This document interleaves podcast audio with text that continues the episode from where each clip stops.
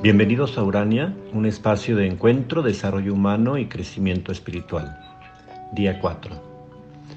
Volver a situarnos en el tiempo y en el espacio será uno de los aspectos más importantes en esta nueva era, en esta recomposición del planeta.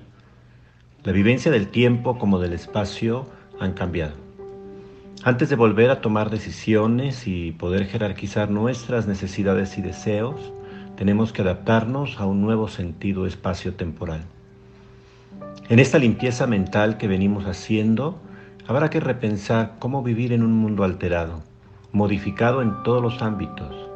Será tarea de todos y cada uno recuperar lo que nos humaniza, lo esencial. Recordemos las palabras del Papa Francisco que vienen muy a cuento en esta cincuentena pascual.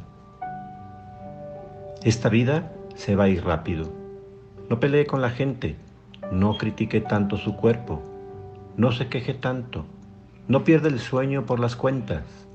Busque una pareja que lo haga feliz. Si se equivoca, déjela y siga buscando. No se preocupe tanto en comprar lujos y comodidades para su casa, ni se mate dejándole herencia a sus descendientes.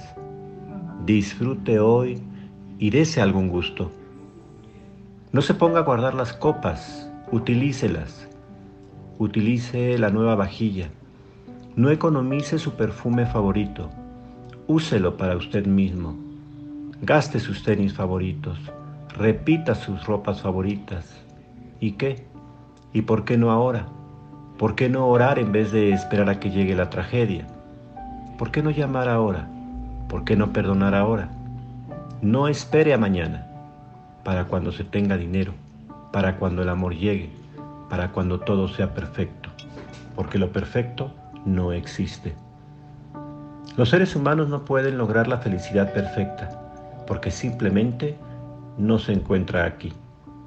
Aquí es solo una oportunidad de acercarnos a ella. Así que tome las riendas de su vida y hágalo ahora. Ame más, perdone más, abrace más viva más intensamente y deje el resto en manos de Dios. Papa Francisco.